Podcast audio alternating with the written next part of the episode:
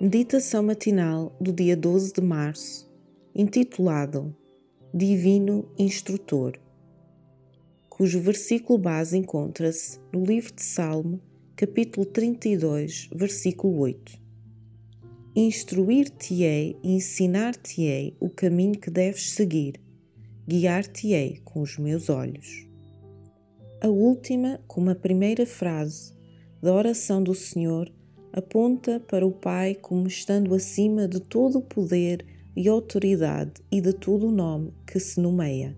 O Salvador contemplou os anos que se estendiam diante dos seus discípulos, não como tinham sonhado, com o brilho da prosperidade e da honra mundanas, mas obscurecidos pelas tempestades do ódio humano e da ira satânica por entre os conflitos e a ruína nacionais, os passos dos discípulos seriam rodeados de perigos, muitas vezes com o coração oprimido de temor. Eles veriam Jerusalém reduzida à desolação, o templo arrasado, o seu culto acabado para sempre, e Israel disperso para todas as terras, quais náufragos numa praia deserta. Jesus disse: E ouvireis de guerras e de rumores de guerras. Se levantará nação contra nação e reino contra reino, e haverá fomes e pestes e terremotos em vários lugares. Mas todas estas coisas são princípio de dores. Mateus 24, 6 a 8. Contudo, os seguidores de Cristo não deviam temer que a sua esperança ficasse perdida ou que Deus tivesse abandonado a terra. O poder e a glória pertencem àquele cujos grandes desígnios avançam ainda, não obstruídos, rumo à consumação.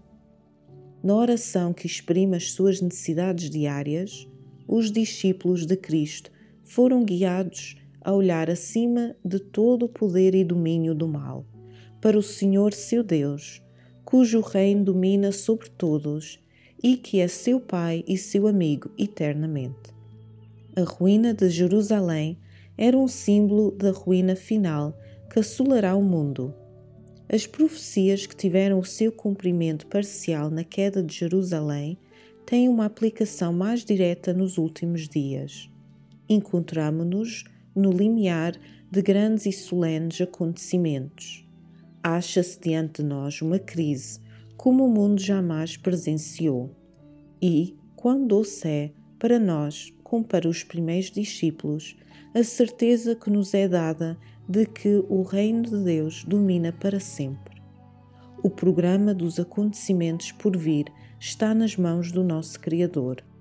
A majestade do céu tem a seu cargo o destino das nações, bem como os interesses da sua Igreja a todo o instrumento na consecução dos seus planos, como a Ciro a outrora. O divino instrutor diz: Eu te cingirei ainda que tu me não conheças. Isaías 45, 5 O maior discurso de Cristo, capítulo 5, páginas 107 e 108. Para reflexão, quão confortador é saber que Jesus vê tudo o que vou enfrentar na vida e me oferece a sabedoria e o poder de que necessito para encarar cada um dos meus desafios. Inspiração devocional. Para mais informações, entre em contato com 919 769 322.